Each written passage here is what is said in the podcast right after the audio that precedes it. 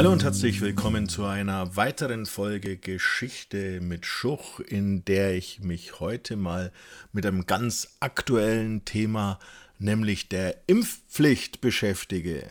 Jedoch geht es mir nicht um die derzeitige Corona-Impfung, die meiner ganz persönlichen Meinung nach natürlich selbstverständlich jeder, der kann, machen sollte. Nein, machen muss. Sondern ich werfe wie immer einen Blick in die Vergangenheit, um etwas über die erste Impfpflicht in Deutschland zu erzählen. Seit etwa 3000 Jahren kennt man die Pocken, welche ja eine ziemlich starke Erkrankung darstellen können, die mit einer Inkubationszeit von 12 bis 14 Tagen eins zu eins übertragen werden und bei 60 bis 65 Prozent aller Menschen, die an den Pocken oder bei uns auch Blattern genannt erkranken, hässliche Narben am ganzen Körper hinterlassen. Viele der Erkrankten erblinden auch, werden taub, erleiden Hirnschäden oder sind nach der Erkrankung auch dauerhaft gelähmt. 20 bis 30 Prozent starben an der Pockenkrankheit. Und bis zur Entdeckung eines Impfstoffs waren die Menschen den Blattern eigentlich schutzlos ausgeliefert. Im 18. Jahrhundert fielen in Europa etwa eine halbe Million Menschen den Pocken zum Opfer. Unter anderem auch der bayerische Kurfürst Max III. Josef, den das Virus, denn Pocken sind eben auch eine Krankheit, die durch Viren übertragen wird, dahin raffte. Wer eine Infektion mit den Pocken die man früher auch Variola nannte, überlebte, der war immun gegen eine erneute Erkrankung. Und das wusste man schon seit dem 16. Jahrhundert in China und in Indien. Dort gab es nämlich schon die sogenannte nicht ganz ungefährliche Variolation, bei der man Gesunden infektiöse Absonderungen von Erkrankten in die Nase schmierte. Eine Methode, die sich auch in anderen Ländern ausbreitete. Das Problem bei der Variolation war aber, dass die so ja, geimpften eine echte Pockenerkrankung durchliefen mit einer Letalitätsrate, also mit einer Sterberate von mindestens 2%. Wobei diese Sterberate natürlich letztlich deutlich geringer war als die bei der normalen Ansteckung. Ab 1796 änderte sich das alles jedoch, als der englische Arzt Edward Jenner die Pockenimpfung entdeckte. Im Unterschied zur Variolation, die ja mit den Viren der echten Pocken erfolgte, griff Jenner auf die harmlosen Kuhpocken zurück. Er entnahm das Sekret aus Pusteln einer Erkrankten, injizierte dieses einem gesunden Jungen und infizierte jenen nach sechs Wochen mit echten Pocken. Und der Bursche blieb gesund, da in seinem Körper die entsprechende Immunreaktion durch die Kuhpocken ausgelöst worden war. Und die Impfung, englisch Vaccination oder zu Deutsch Vaccination, erinnert uns heute noch an diesen Ursprung, leitet sich doch der Begriff vom lateinischen vacca, der Kuh her. Auch wenn es noch ein paar Jahre dauerte, bis die Pockenimpfung in der Bevölkerung anerkannt wurde, war sie doch der erste Schritt im Kampf gegen diese gefährliche Krankheit, die heute übrigens als ausgerottet gilt. Jedoch waren es nicht immer nur individuelle Vernunft und Einsicht, die den Weg hierbei ebneten, sondern auch hier mussten die Menschen verpflichtet werden, um sich immunisieren zu lassen zum Wohl aller.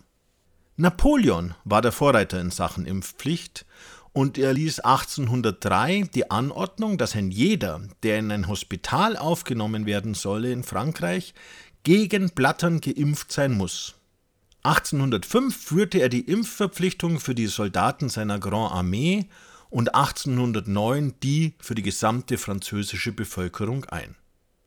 Zwei Jahre zuvor aber war Max I. Joseph, seit 1806 König von Bayern und dem französischen Kaiser in Bündnistreue und Dankbarkeit für den Königstitel zugetan, diesen in Sachen staatlicher Impfpflicht zuvorgekommen. denn eine solche galt in Bayern bereits seit 1807. Damit war Bayern in der Tat das erste Land der Welt, das eine solche Verpflichtung einführte, und es war natürlich auch das erste Land, in welchem sich die Front der Impfgegner formierte. An hanebüchenen Pseudo-Argumenten fehlte es auch damals schon nicht. Wie Kühe brüllten die Kinder nach der Impfung, war nur eines von diesen. Hinzu kam, so der Zeitgenosse Arzt und Impfbefürworter Martin Schmidt, ein religiöser Irrwahn, dass man meine, mit der Impfung frevelhafterweise in die göttliche Vorsehung einzugreifen. Max I. Josef kannte seine Untertanen ganz gut, denn er verfügte, dass all diejenigen, welche sich der Impfung verweigerten, durch Geldstrafen zur, so die Originalformulierung, Annahme des Guten zu bestimmen seien. Ja, der Monarch wusste, dass man das Volk bisweilen zu seinem Glück zwingen muss. Und die Rechnung ging auf. Vor allem Beamte und die Geistlichkeit bewarben die Impfung und immer mehr ließen sich gegen die Blattern immunisieren. Und nach 1810 hatte man in Bayern die Krankheit unter Kontrolle. Das war jedoch nicht in allen damaligen deutschen Staaten so.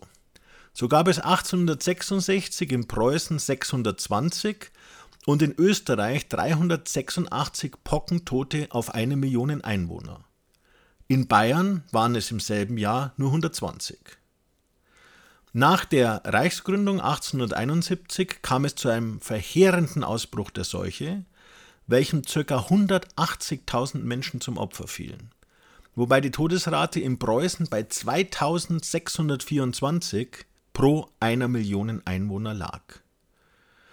Der neue Staat, das Kaiserreich unter Bismarck, reagierte auf diese Katastrophe und erließ nach heftigen Debatten im Reichstag 1874 das Reichsimpfgesetz und mit diesem die Impfpflicht gegen Pocken.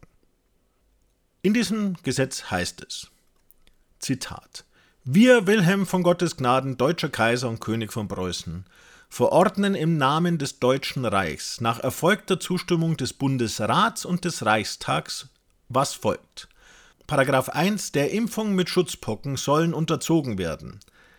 Erstens jedes Kind vor dem Ablauf des auf sein Geburtsjahr folgenden Kalenderjahres, sofern es nicht nach ärztlichem Zeugnis die natürlichen Blattern überstanden hat.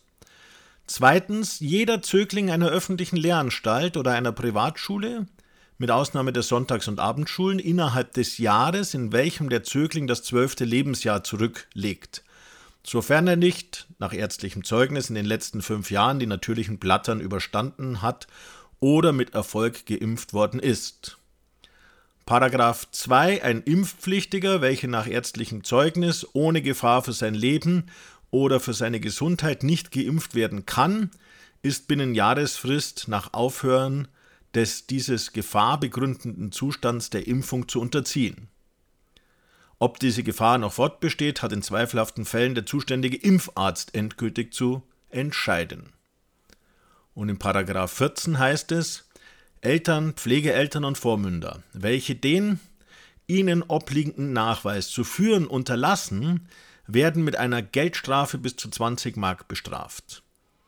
Eltern, Pflegeeltern und Vormünder, deren Kinder und Pflegebefohlenen ohne gesetzlichen Grund und trotz erfolgter amtlicher Aufforderung der Impfung oder der ihr folgenden Gestellung entzogen geblieben sind, werden mit Geldstrafen bis zu 50 Mark oder mit Haft bis zu drei Tagen bestraft. Paragraph 16. Wer unbefugterweise Impfungen vornimmt, wird mit Geldstrafe bis zu 150 Mark oder mit Haft bis zu 14 Tagen bestraft. Paragraph 17. Wer bei der Ausführung einer Impfung fahrlässig handelt, wird mit Geldstrafe bis zu 500 Mark oder mit Gefängnisstrafe bis zu drei Monaten bestraft, sofern nicht nach dem Strafgesetzbuch eine härtere Strafe eintritt. Natürlich trifft auch diese vernünftige, wissenschaftlich begründete und zum Wohl aller notwendige Verpflichtung auf einen, auch damals schon recht esoterischen Widerstand, der zum Beispiel in Zeitschriften wie Der Impfgegner, dem Zentralorgan der Bewegung, ohne jeglichen wissenschaftlichen und rationalen Beleg die Impfung in Frage stellt. Mit Behauptungen wie der, dass die Immunisierung die Selbstheilung des Körpers verhinderte. Im Angesicht von 180.000 Toten, bei denen die Selbstheilung offensichtlich nicht funktionierte, eine mehr als menschenverachtende These. Der Staat blieb hart und das zu Recht. Denn durch die konsequente Durchsetzung der Impfpflicht wurden die Pocken 98 Jahre nach der gesetzlichen Verpflichtung in Deutschland ausgerottet. Der letzte Fall trat 1972 auf.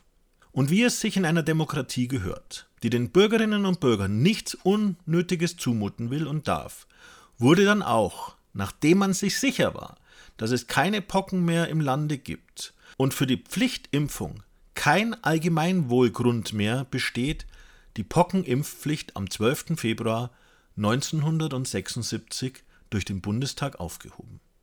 Ja, das war's mal wieder mit Geschichte mit Schuch. Ich hoffe, es hat euch Ihnen gefallen und bleibt mir gewogen. Bis zum nächsten Mal.